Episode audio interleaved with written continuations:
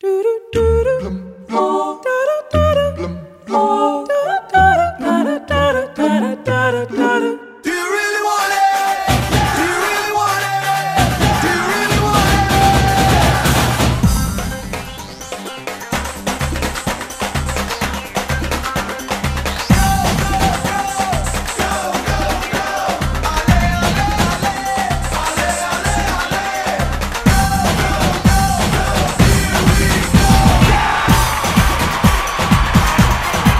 O médio argentino Fernando Redondo participou no Campeonato do Mundo de 1994, mas falhou o Mundial de 1998 por se recusar a cortar o cabelo.